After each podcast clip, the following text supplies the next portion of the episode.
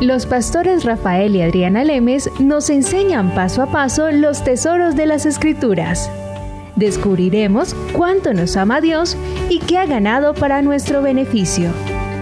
Este programa es patrocinado por nuestros amigos, miembros y socios de Iglesia Palabra Pura y Blaze Ministries International.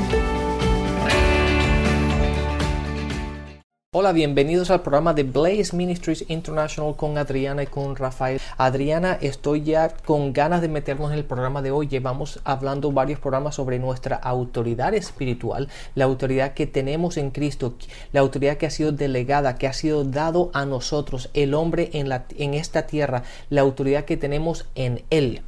Pero antes de empezar en el programa de hoy, les queremos recordar nuestra página web blazeministry.net donde se pueden inscribir para un devocional diario que pueden recibir todos los días de lunes a viernes en su correo electrónico. Es una palabra corta pero bien llena de la palabra de Dios para que te alimente y te dé el sostenimiento, las fuerzas que necesitas para que medites con ella, por ella en el transcurso de tu día. También puedes ah, obtener o descargar todas las enseñanzas, ah, todos los programas de radio que se suben generalmente una vez por semana para que puedas seguir aprendiendo y recibiendo el conocimiento de la palabra.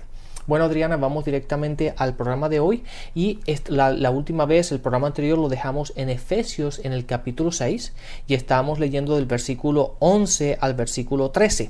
Entonces nos, nos, leerías otra vez ese pasaje. Miremoslo desde el 10. Dice, por lo demás, hermanos míos, fortaleceos en el Señor. ¿En qué? En lo que Cristo hizo en la cruz. Y dice, y en el poder de su fuerza. O sea, ¿en qué? En lo que Él obtuvo en la cruz, en su muerte y en su resurrección. En eso es que nosotros nos tenemos que fortalecer. El 11 dice, vestíos de toda la armadura de Dios. ¿Qué es la armadura de Dios? Lo que Cristo nos heredó al ir, en la, al él ir a la cruz y tomar lo que a nosotros nos merecíamos, lo tomó Él, para que nosotros tomáramos lo que no nos merecemos, que era su justicia, su autoridad, su nombre y estar, ser hechos hijos de Dios, ser hechos la justicia de Dios en Cristo, ser redimidos, ser nacidos de nuevo, ser comprados por precio de sangre, etcétera, etcétera. Entonces ahí dice, vístanse de toda la armadura de Dios, o sea, de su herencia, de lo que Cristo ganó en la cruz. Dice, para que podáis estar firmes contra las acechanzas del diablo. Dice, que nos vestamos de la armadura para que podamos estar firmes. O sea, que si yo no me pongo la armadura, si yo no entiendo la herencia que tengo en Cristo, no voy a poder estar firme. Esa palabra firme también significa inmovible, algo que no te puede mover, algo que tú estás establecido. Es como, como ah, si tú pusieras un palo o algo en cemento, el palo ya no lo puedes mover, está, está establecido, está cementado, ¿verdad? Está de una forma que aunque, aunque lo trates de mover, no se mueve. Así es como nosotros, nosotros, tenemos que estar establecidos en la palabra. Una vez que nos ponemos esa armadura, una vez que caminamos en el, en el conocimiento de lo que Cristo ha hecho para nosotros y por nosotros y lo tomamos, lo recibimos, la palabra dice que estamos inmovibles. O sea, si yo no estoy inmovible, si yo no estoy firme en que yo soy la justicia de Dios en Cristo Jesús, sino que me empiezo a ver a mí en mis imperfecciones, en mis culpas, en mis condenaciones, me quité la coraza de justicia y me puse la coraza de pecado. Exactamente. Me empiezo a ver como un pecador y no me empiezo a ver de acuerdo a la herencia que me dio Jesucristo en la cruz. Y mientras yo no tenga la coraza de justicia, sino la coraza de pecado, y así me veo, fácilmente los dardos que me tira el enemigo me van a vencer. Exactamente, Adriana, date cuenta que el, caminar del cristiano, el del cristiano tiene que ser siempre igual aunque, aunque tú y yo tenemos emociones, aunque el hombre, aunque el ser humano tiene emociones, ¿verdad? tiene ese, su, ese sub y baje de las emociones, pero nuestro caminar tiene que ser muy estable, que las emociones, las circunstancias, las, las cosas que nos afectan no nos lleven a depresión y después estar contento y después preguntarme qué pasó y después yo verme como pecador, pero al día siguiente me veo como si estuviera en Cristo. Y ese sub y baja es lo que te hace ser movible. Y entonces el diablo básicamente con estas acechanzas, con estas ah, artimañas, es la que te hace subir y bajar de emociones y te sientes pecador, después te sientes hijo de Dios y después te sientes justo, pero al día siguiente no eres justo. Y ese, ese sub y baja es lo que te hace movible.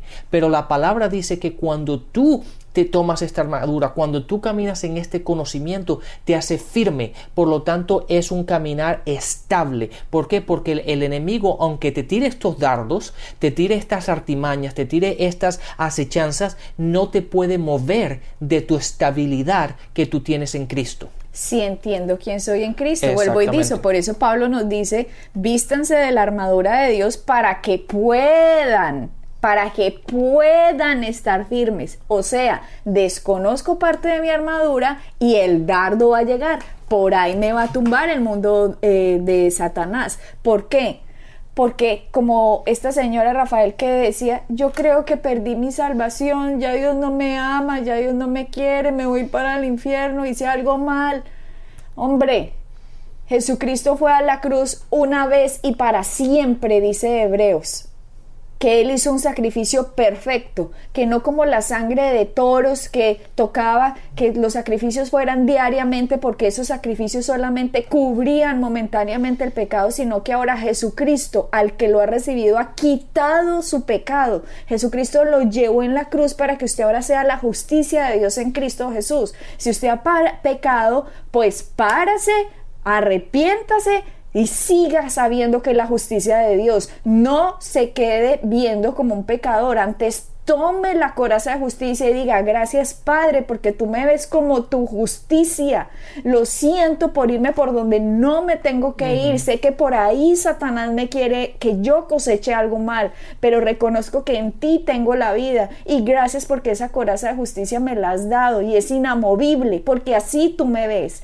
Por lo tanto, así usted se empieza a ver. Si usted se empieza a quitar lo que Dios le ha dado y se quita el yermo la salvación, se quita la justicia, se quita el evangelio. El evangelio son las buenas noticias. Si a usted en una iglesia le están dando malas noticias, si lo están amenazando, si lo están asustando, si lo están amedrantando, ese no es el evangelio y salga corriendo de esa supuesta iglesia y metas en una iglesia donde le enseñen el evangelio, las buenas noticias, demasiado buenas que son difíciles de creer, porque como así que Dios llevó todo eso para que yo sea victorioso hoy, hoy.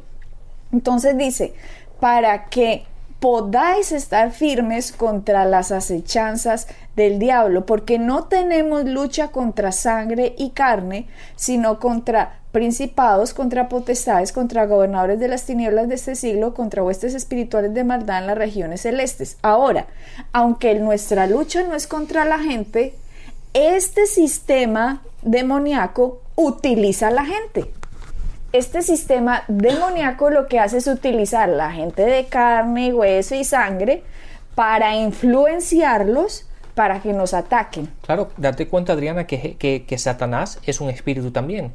Entonces, de la manera como, como nos afecta a nosotros, él, tiene que utilizar a la gente, tiene que utilizar las circunstancias para afectarnos a nosotros. Entonces, aunque nuestra, nuestra pelea, nuestra batalla no es directamente contra las personas, el enemigo utiliza a las personas para venirse en contra, en contra de nosotros. O cuántas veces nosotros también hemos prestado nuestra boca a Satanás para decir lo que no tenemos que decir o actuar de acuerdo a lo que no tenemos que actuar o hablar lo que no tenemos que hablar. Ya cuántas veces, claro, Adrián, cuántas veces hemos dicho algo y después de dos o tres minutos dice, ay, no debía haber dicho eso. ¿Y por, qué? dije eso? Porque no estoy firme en quién soy, no estoy firme en que tengo que llevar los pies del Evangelio, del apresto del Evangelio de la paz. Entonces yo tengo que darles buenas noticias de reconciliación. Y cuando yo me estoy quitando una armadura, simplemente estoy metiendo un camino para que el enemigo me ataque. Así de sencillo. Entonces en nuestra, nuestra lucha no es contra las demás personas.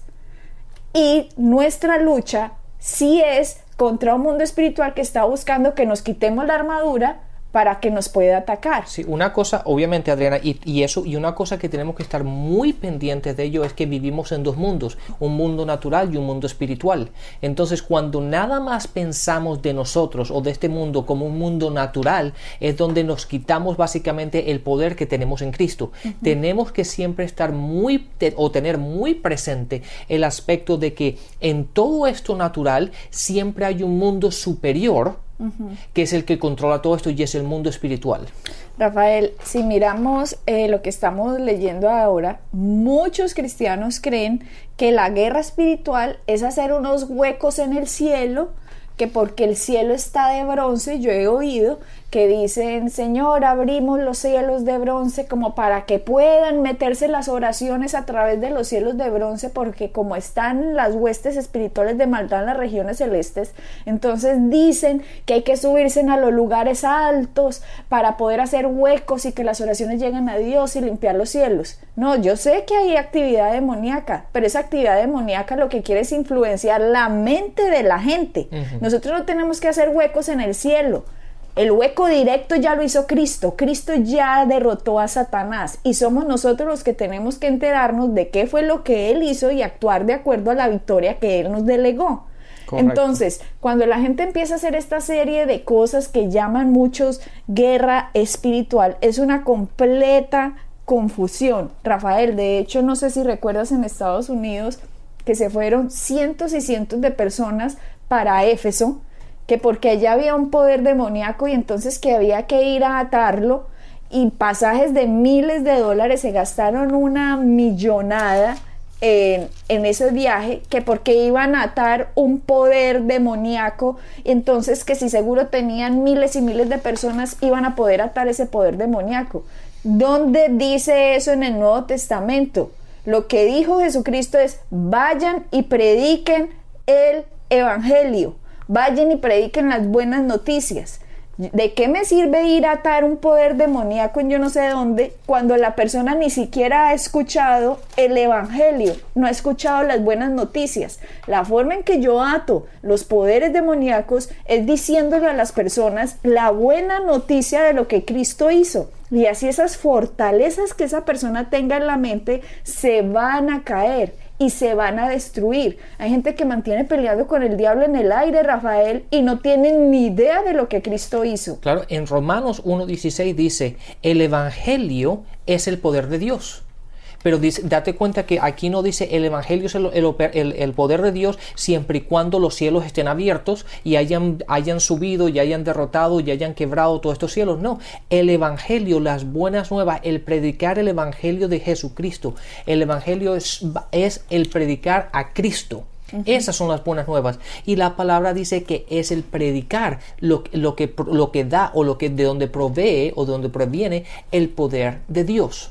Dios habita en nuestro interior cuando nacimos de nuevo, por lo tanto no tenemos que batallar contra principados ni contra potestades que están impidiendo que nuestras oraciones lleguen a Dios, porque la manera en como estos demonios pelean contra nosotros es a través de nuestros pensamientos. La guerra espiritual de la vida cristiana está en la mente de la gente, porque Proverbios 23:7 dice, como piense un hombre en su corazón, así el tal es. Si usted tiene una idea equivocada de Dios, si usted no sabe lo que Cristo ha hecho por usted, entonces su vida va a tener esas mismas consecuencias. Si usted no entiende la herencia que le dio Jesucristo al ir a la cruz como creyente, usted tiene un hueco en su armadura. Por lo tanto, su armadura tiene que estar basada de acuerdo al sacrificio de la sangre y el cuerpo de Cristo en esa cruz que Él hizo algo por usted para que usted se vea como Dios lo ve. Y cuando usted tumbe esas fortalezas, ese mundo de las tinieblas no tiene poder contra usted. Claro. ¿Por qué? Porque usted ya sabe quién es en Cristo. Sí, Adriana, eso, eso de ir a un sitio alto, un sitio más alto sería, sería tonto. ¿Por qué? Porque siempre va a haber otro sitio más alto. O sea, la gente que se va que a los sitios altos, sí. que atar al diablo en las montañas. Sí, porque entonces, eso lo he oído miles de veces. Claro, entonces, pero la pregunta es, si no van al Everett, Al Everest. Entonces, entonces, ¿a qué montaña van? Porque siempre hay una montaña más alta. Y si yo me voy al no, porque ya no puedo orar en, mi casa, en mi apartamento, en mi hogar, tengo que ir al techo. Bueno, siempre va a haber otro edificio que va a ser más alto. Entonces tenemos que ir a otro, a otro edificio más alto para estar más cerca de Dios, para poder estar más cerca de las, de todas estas. Pero es ridículo, porque fíjate lo que dice en Colosenses en el capítulo 2, en el versículo 15, y dice, y despojando a los principados, ya las potestades los exhibió públicamente triunfando sobre ellos en la cruz. Entonces, ¿para qué nosotros vamos a hacer lo que Cristo ya ha hecho?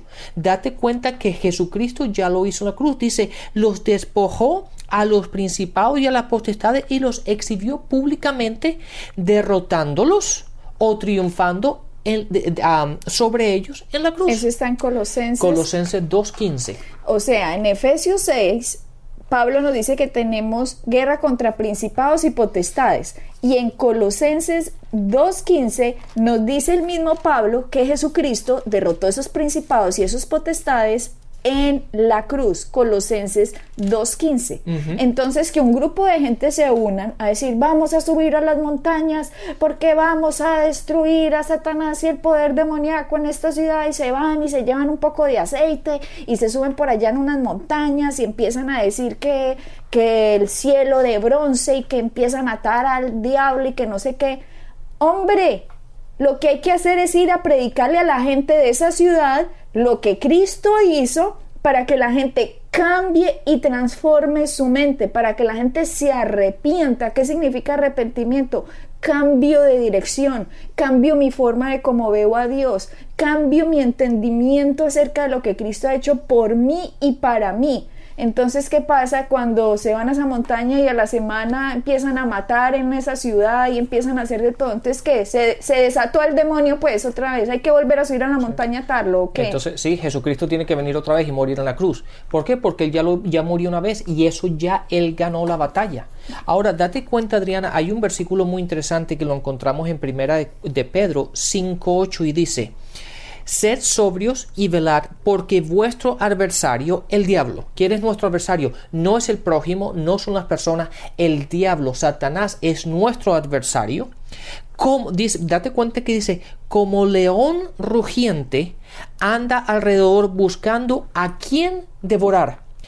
Hay dos puntos muy interesantes en este versículo. Uno dice que es como un león, no dice que es un león, pero como si fuese un león. Y después dice, anda alrededor buscando a quien puede devorar. Eso implica que si tú sabes quién eres en Cristo, si tú tienes esa armadura, si tú conoces quién eres en Cristo y, y, caminas en esa autoridad, Él simplemente te va a ver a ti y dice, mejor con Él no me meto.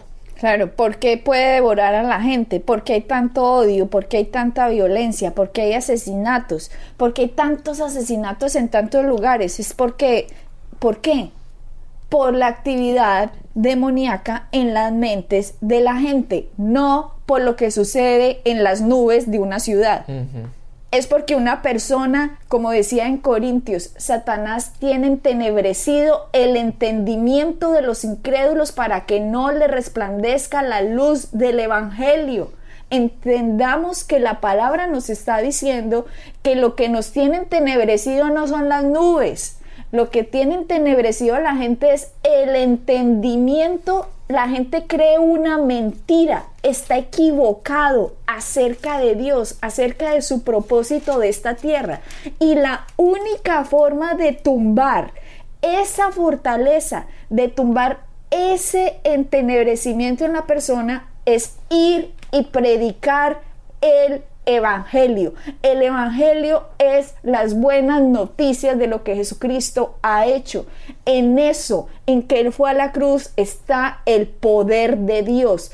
Eso es lo que tumba la fortaleza en la mente de la gente y la hacen que cambie de dirección en su vida. De hecho, Adriana, ¿qué fue lo que las últimas palabras de, Jesús que nos dijo que quisiéramos hacer? ¿Ir a qué? Ir y predicar, el evangelio, a todas las naciones. Exactamente. Fíjate que dice ir a predicar el evangelio. Primera de, eh, en Romanos capítulo 1, en el versículo 1, 2 y 3, y después en el versículo 16 nos dice que el evangelio es el poder de Dios.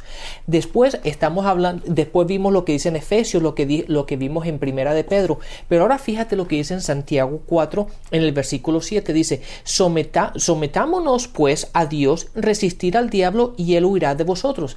Date cuenta que lo único que tenemos que hacer para quitarnos el diablo de encima es someternos a Dios. Y si nos sometemos a Dios, lo único que tenemos que hacer al someternos a Dios es caminar de acuerdo a la verdad de su palabra. Cuando tú caminas de acuerdo a su palabra, te estás sometiendo a Dios.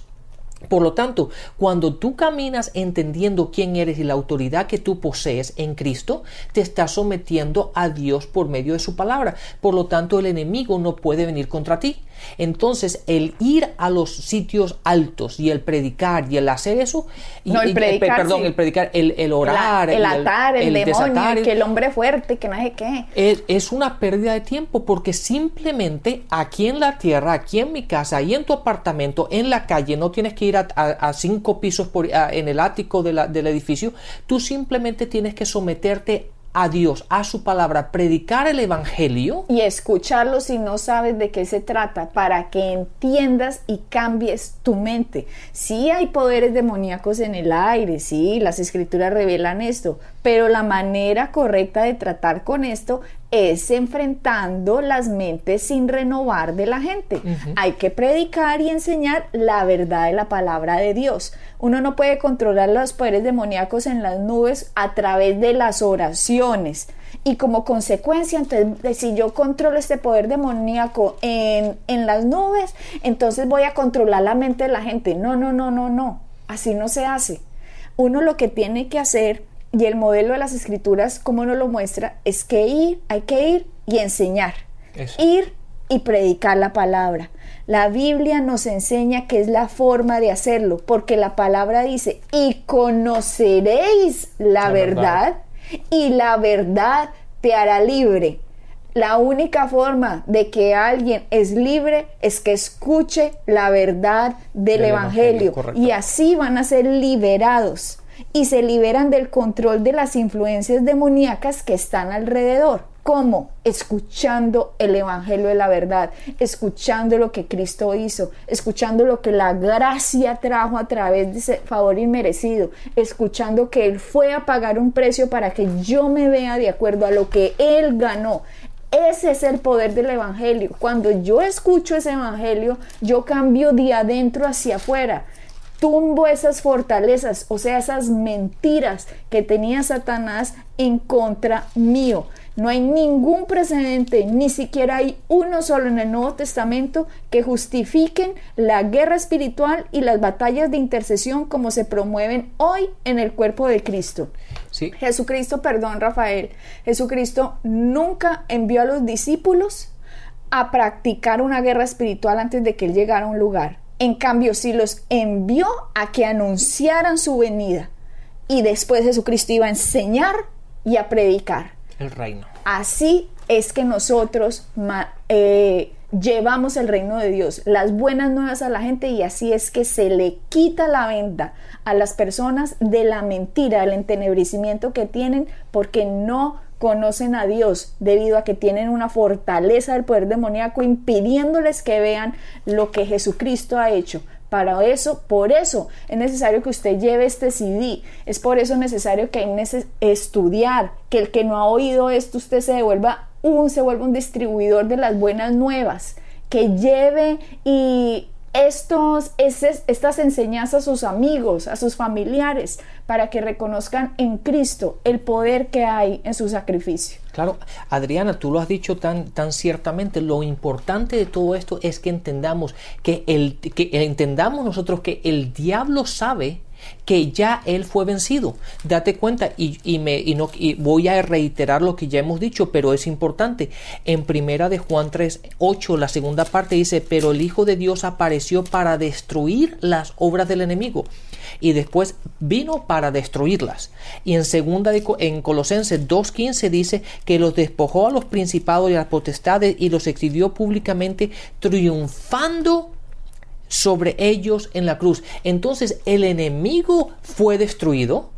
Jesucristo vino para destruirlo. Colosense nos dice que fue destruido porque Jesucristo triunfó, triunfó ¿verdad? ¿Sí, así? Sobre él en la cruz. Entonces el enemigo Satanás sabe que él fue destruido, que él perdió la batalla. Él ya sabe que perdió. Por eso la palabra en primera de Pedro dice que él va como león. ¿Por qué? Porque aquellos que le permiten, que no entienden. Que no entienden lo va a destruir y va en contra de ellos. Pero los que entienden que él ya, lo ya él ha sido destruido, que él ya no tiene poder, que él ya no tiene autoridad sobre nuestras vidas, que ya él no nos puede tocar, porque la palabra dice, si tú te sometes a él, él, se, él tiene que huir. Cuando tú entiendes eso, tú caminas con poder, con autoridad en esta tierra y caminas y caminas en la realidad del evangelio, que es el poder de Dios. Lo que tú acabas de decir es muy poderoso cuando dices, Satanás ya no tiene poder ni autoridad. Entonces la gente dirá, entonces, ¿por qué hace tanto? porque se lo permiten. Porque él utiliza el poder y la autoridad del ser humano que no entiende lo que Cristo hizo y por lo tanto tergiversa el propósito del hombre y hace que el hombre haga lo que Satanás quiere. O sea, Satanás utiliza el poder del ser humano. Claro, el Satanás lo único que utiliza es el poder que el ser humano le permite usar. Exacto. ¿Por qué? Porque Dios le dio una autoridad al ser humano. Sí, date cuenta, Adriana, que en, segunda en Colosenses, perdón, 2 dice despojándolo. ¿Qué significa despojar? Despojar es quitarle todo lo que él tenía. Jesucristo lo despojó de la autoridad que, el, que Adán le dio a, Satanás. Entonces, cuando, cuando Jesús murió en la cruz, Jesús lo despojó a él de esa autoridad, por lo tanto Satanás no la tiene. Satanás la única autoridad que tiene es la que el hombre le permite usar, porque él en sí mismo no tiene ninguna. O sea, el diablo utiliza la misma autoridad del hombre en contra del hombre mismo. Exactamente. Si uno entendiera esto, no se complicaría la vida. Está la gente engañada, como decía Pablo en Corintios.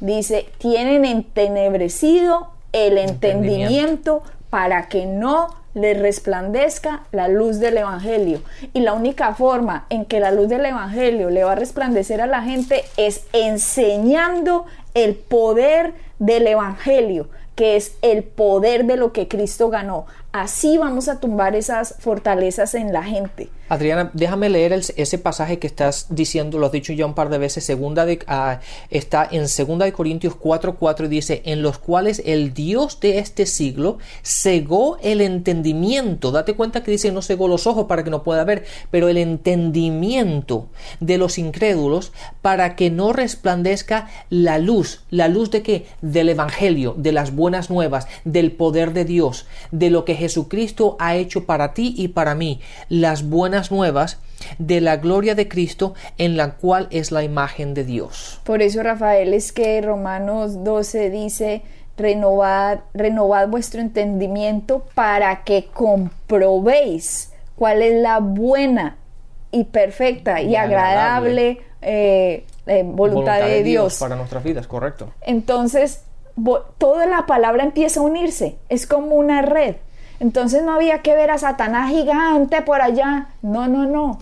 Satanás no tiene ningún poder. Por eso le contaba un día a una señora que me llamó a decir que tenía mucho miedo, que porque veía como espíritus o cosas, yo le decía, ellos no tienen ningún poder. Le conté la historia de Lester Summerall, que apareció, empezó a mover todo lo de su casa y todos los cuadros se vinieron abajo y las mesas se voltearon cuando él estaba dormido y se despertó y dice que vio a Satanás parado al pie de la cama y que dijo, ah, es usted.